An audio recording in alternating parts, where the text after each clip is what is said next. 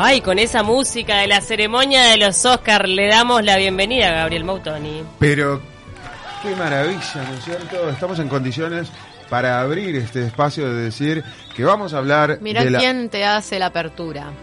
Ah, el señor Brad Pitt, ganador. estamos a- a dos televisores. Estamos, a dos televisores mirando un poco eh, el repaso y estábamos viendo justo el momento donde eh, premian a Brad Pitt como mejor actor de reparto por Once Upon a Time. Qué in lindo que estaba.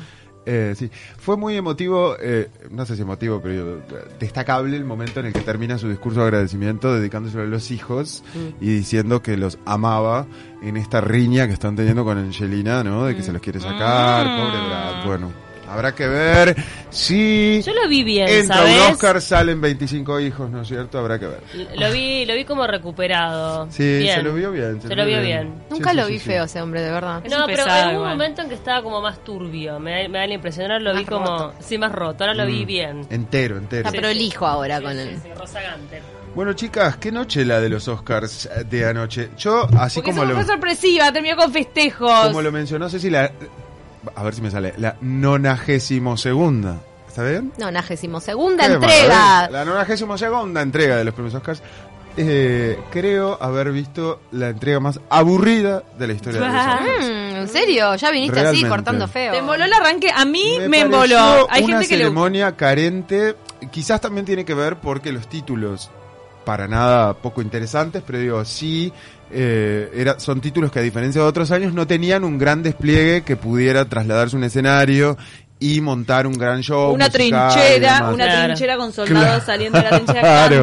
No, capaz Claro. que lo que a mí me pasó es que me hubiese gustado que algunos premios muy esperados hayan sido mechados con más anticipación. Exacto. Arrancó con el actor de reparto, dijiste, bueno, ta, ya arrancaste fuerte. Y después fueron muy técnicos. exacto, Ent- Entonces exacto. después, tipo, tuviste que esperar un montón para saber quién era la actriz de reparto, Sí, ponele. sí, sí, ¿Cómo hay sí, que sí. anotarse para ver ese documental? eh? Ya me lo habían recomendado.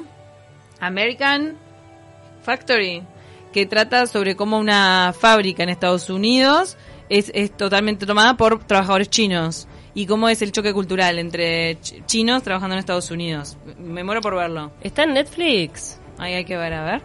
Este, Ya te lo digo. Porque me parece Al servicio de la comunidad, la señora Camila Civil se está buscando en este momento la información de la película. Bueno, y... American Factory. Parásitos, Parásitos, una, una gran sorpresa de la noche realmente.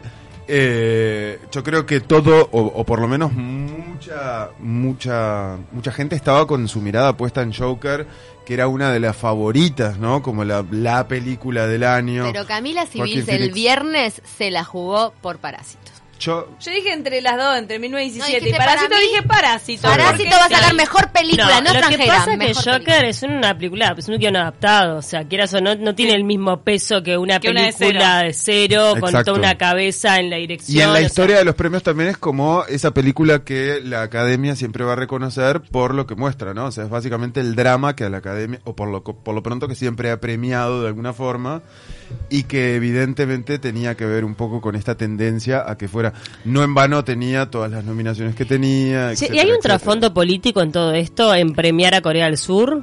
No sé, me pregunto. A un, po- eh, Yo no sé si trasfondo, pero hay un buen guiño, ¿no? No, porque viste que la Bueno, típica, no de Corea sé. del Norte ni hablar, o sea, del enfrentamiento Exacto. que siempre tiene Estados Claro, no sé si, viste que cada tanto también hay como un, a veces un mensaje ahí Bueno, pasó por con debajo. Roma el año pasado, ¿no?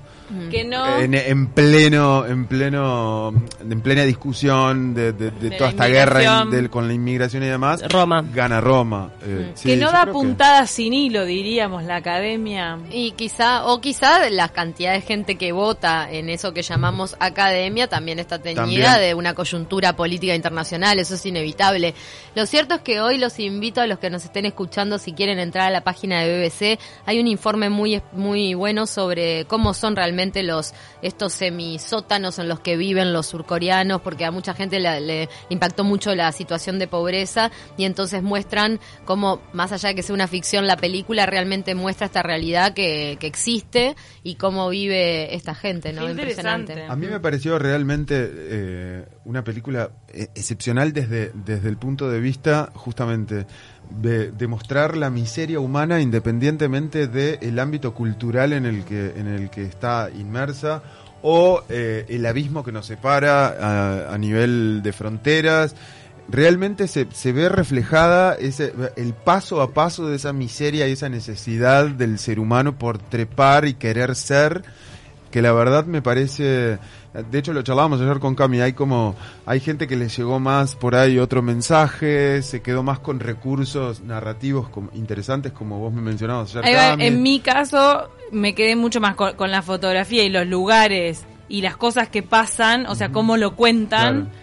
que con la historia en Que sí, que a mucha sí. gente la marcó. Hay Ah, gente que sí. comenta en redes sociales que Parasite los acompañó durante semanas porque les, les partió el cerebro el tema de la denuncia social del, del choque de clases. Mm.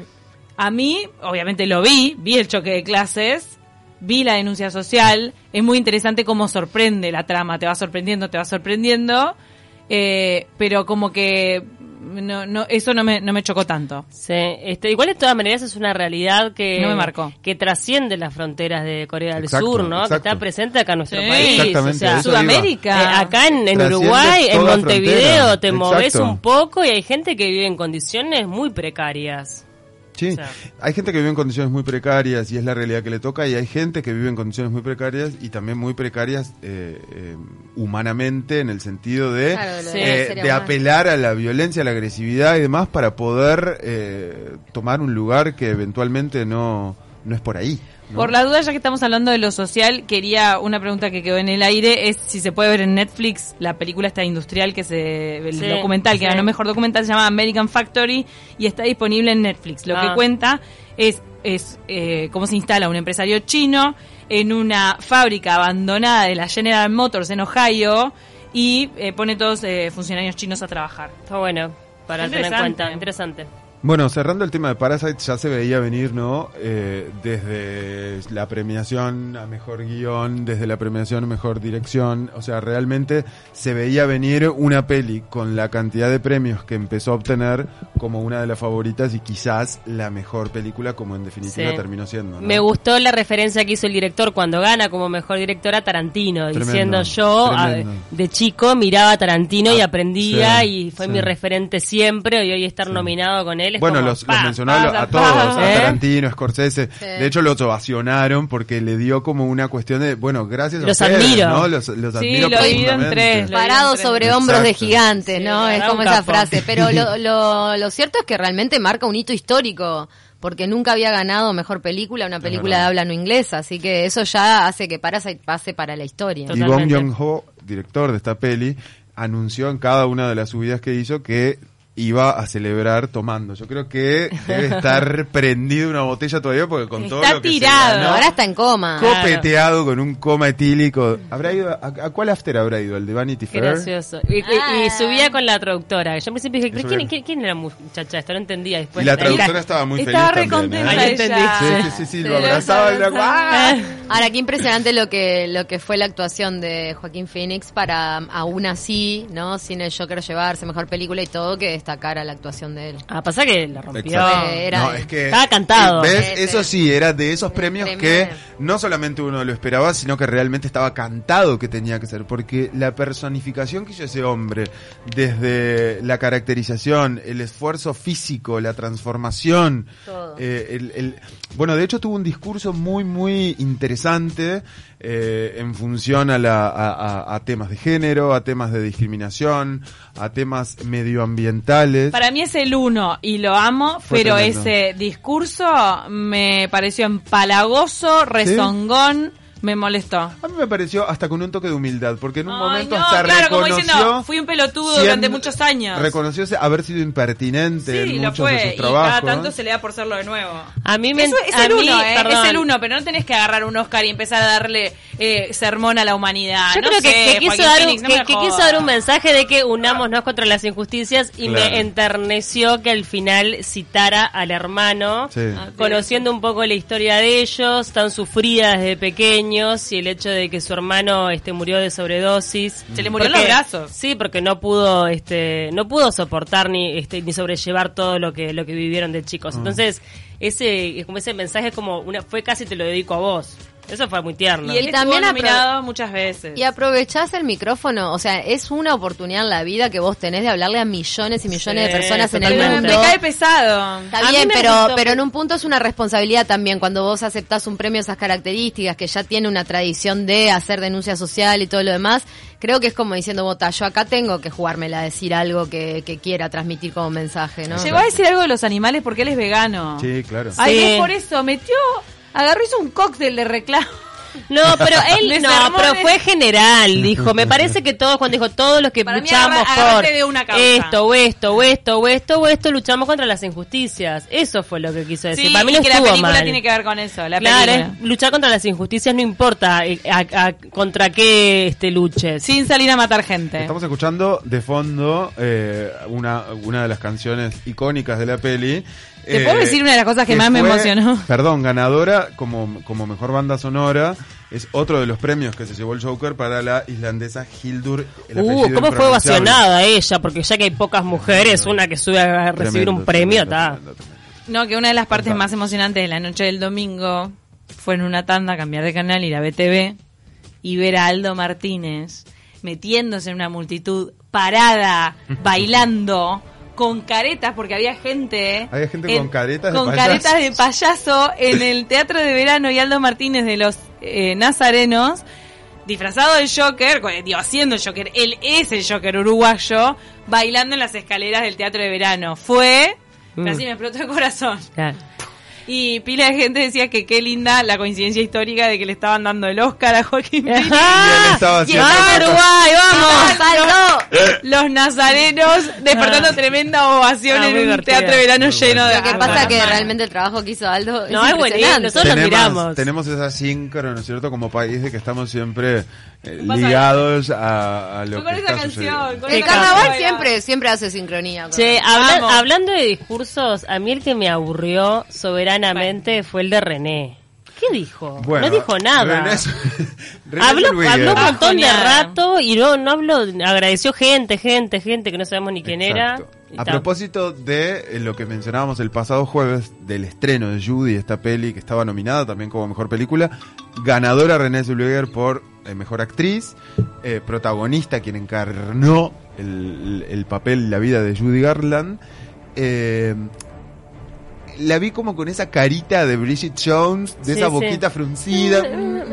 Y no dijo nada, habló, habló un montón dijo mucho, no dijo nada. Yo creo también que tiene que ver con una personalidad muy fuerte, que tuvo una, una época como muy fuerte en, en sus, en su papel, fundamentalmente en la primera edición de Bridget Pero vos Jones. estás diciendo que y se Brigitte se, comió René. Sí, para mí sí.